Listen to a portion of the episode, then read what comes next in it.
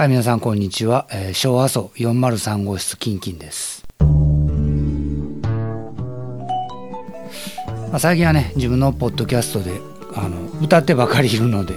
たまには喋ろうかなと思うんですけど、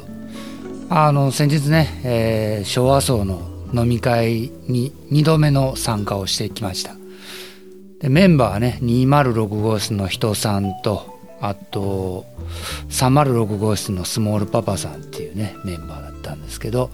あと私のね3人だったんですがあの京都のねとある、まあ、串焼きの焼き鳥屋さんですね。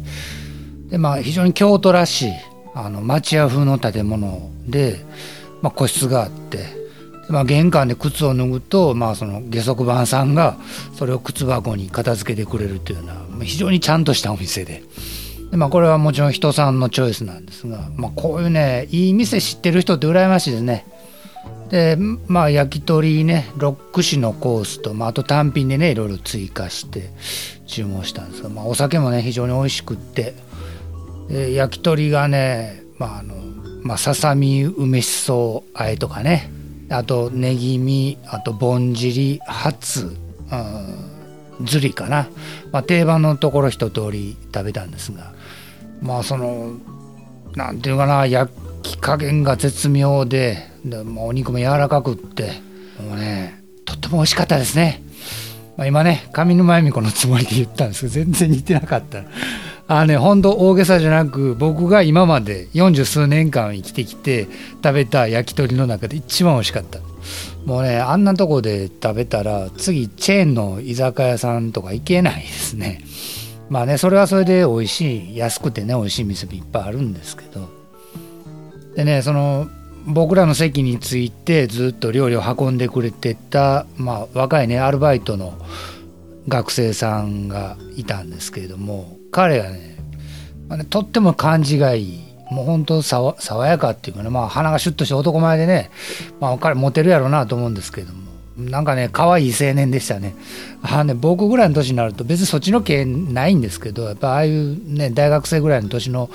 男の子って可愛いなと思いますね。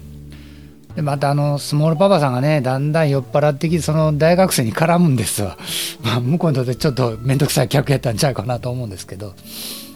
まあね、まあ、あのパパさんスモールパパさんはその芋焼酎のメニューのお品書きの右から順番に注文してこう次々飲んでいくっていうね。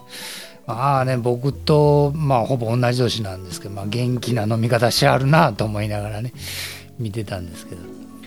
まあね3時間ぐらいいたのかな、まあ、いろんな話しましたけどね、まあ、結構なんか真面目な話もしたような記憶はあるんですが。あの最終的にあの G カップがいかに素晴らしいかっていう話しか記憶に残ってないですね。